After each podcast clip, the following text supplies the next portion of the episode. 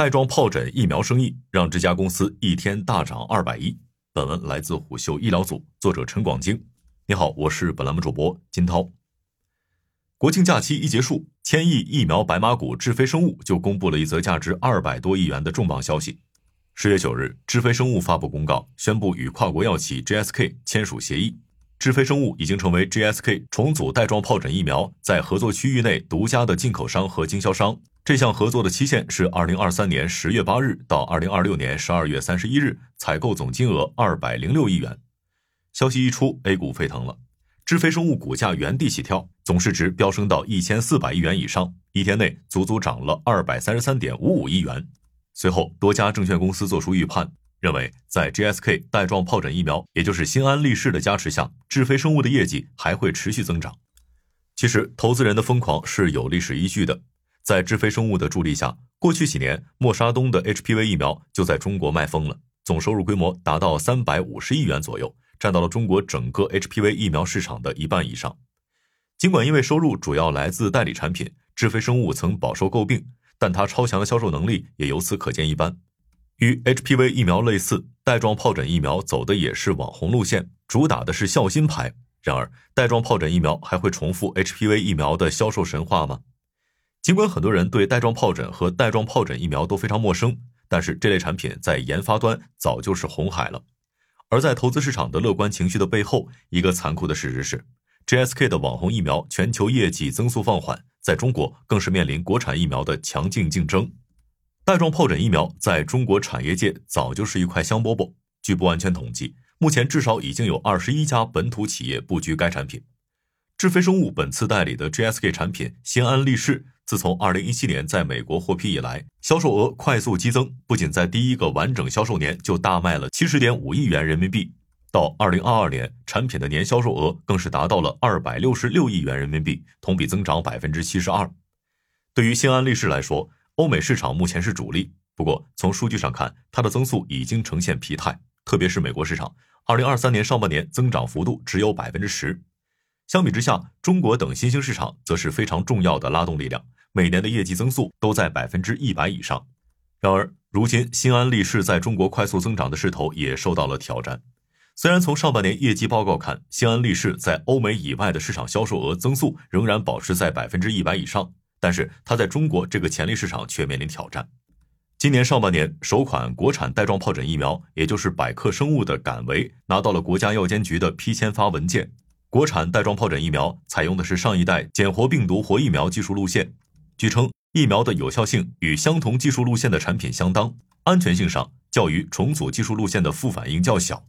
而百克生物所说的相同技术路线产品，此前有默沙东已经退市的 Zostavax。当年公布的数据显示，Zostavax 最高保护率百分之六十九点八，而百克生物带状疱疹疫苗对四十岁以上人群保护力只有百分之五十七点六三。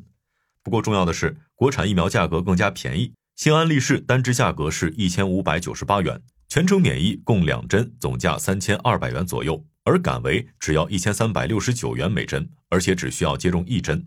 而且，新安利仕的适用范围是五十岁以上人群，但敢为还覆盖了四十岁到五十岁的人群。尽管新安利仕的保护效力更好，但在实践中，敢为已经展现出了不容小觑的市场竞争力。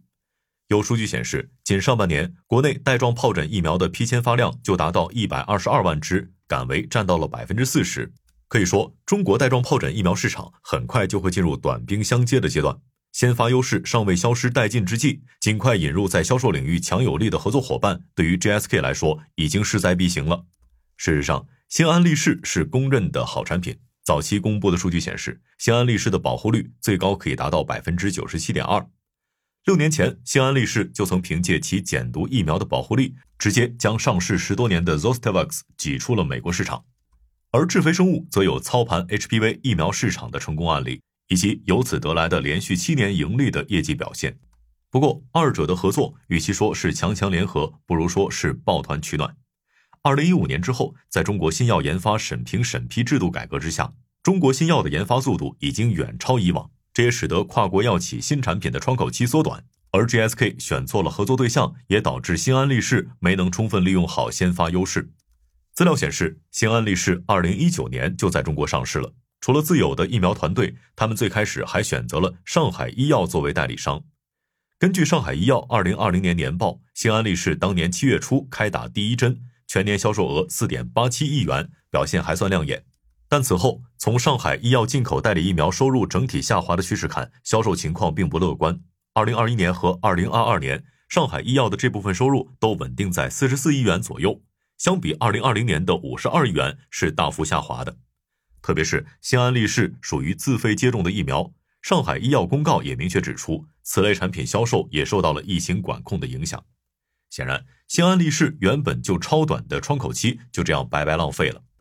GSK 高层早在2021年就立下了到2026年新安利仕年销40亿英镑的目标，但在主要拉动市场之一的中国，它刚刚让大众了解了带状疱疹疫苗，就有竞争者来夺食，而且眼看还有更多新竞争者来要捉，GSK 不得不重新思考出路。而面对即将到来的激烈竞争，智飞生物是非常好的选择。仅从销售网点看，智飞生物对新安利仕就有非常大的诱惑力。据报道。截至二零二二年，新安利仕的营销点达到六千五百多个，覆盖了全国三百零六个城市。而根据智飞生物二零二二年年报，它与全国三万多个基层卫生服务点有合作，销售人员超过三千个。还有一点非常关键，就是智飞生物会非常重视新安利仕的市场推广，因为他们也正处在一个瓶颈期。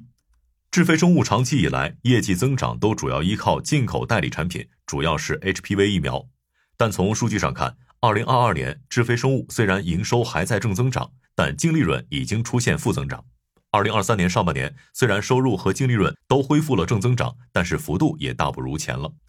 所以，当下对于智飞生物来说，新安利仕也同样是一次寻找二次增长曲线的机会。客观来说，中国民众对带状疱疹疫苗有需求。带状疱疹是由长期潜伏在人体内的水痘带状疱疹病毒经再次激活引起的感染性皮肤病。这种病毒潜伏在脊髓后根神经节或颅神经节内，发病的时候也主要是沿外周神经扩散。民间有“缠腰龙”的叫法。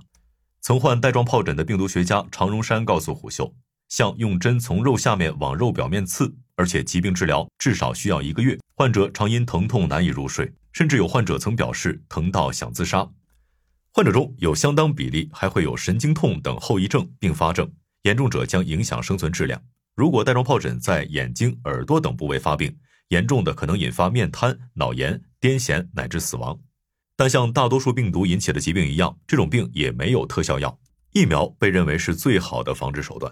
有研究数据显示，中国带状疱疹每年新发病例约有二百七十七万例，而且带状疱疹并不是得一次就可以终身免疫，患者中有百分之一到百分之十还可能复发，所以得过带状疱疹的人也有打疫苗预防的需求。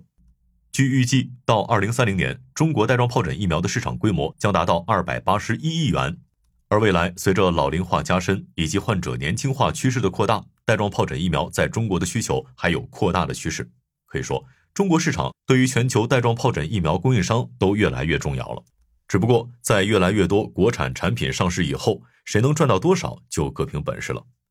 虽然智飞生物接下了新安利仕这个军令状，但挑战也是非常严峻的。从签约的情况看，智飞生物首年承诺的采购金额就有三十四点四零亿元，按照一千六百元左右每针的量来计算，至少需要销售二百一十五万支，涉及上百万人。据中泰证券的研报，今年上半年新安利仕的批签发量也只有七十二万支。行业人士认为，新安利仕上市三年的销售额可能都不到二十亿元，而在销量不佳的背后，贵几乎是原罪。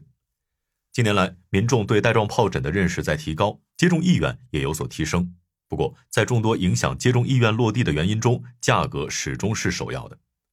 在经济较为发达的上海市崇明区的一项调查中，八百四十五名受访者中，四百七十五人不愿意接种带状疱疹疫苗，而这四百多人中，又有接近半数是因为疫苗价格太贵而不愿意接种。这实际上给保护效率较差，但是价格便宜很多的国产疫苗提供了空间。而在这种情况下，智飞生物能否在有国产竞争的情况下，第一年就拿下翻倍的业绩，值得关注。所以从这个角度看，对于此次智飞生物与 GSK 的合作，二级市场的狂热或许来得太早。而从另一面来说，智飞生物通过代理方式入局，也给本土疫苗企业施加了压力，因为除了价格优势，本土产品也必须拿出更高的品质来。疫苗的研发难度大，投入高。不过，因为应用于更加广阔的健康人群，其回报率也是药品无法想象的。过去两年里，新冠疫苗的市场增速已经将其展现的淋漓尽致了。随着 AI 等新技术加入到疫苗研发中，疫苗领域的竞赛也将更加激烈。在中国，疫苗市场预计将有两千亿元的规模。有医学专家曾指出，花一块钱预防可以省下十块钱治疗。由此推算，减轻由疾病带来的经济负担也非常可观。而越来越多强手加入到疫苗竞争中，也无疑会加速这个进程。好，以上今天的商业动听，下期见。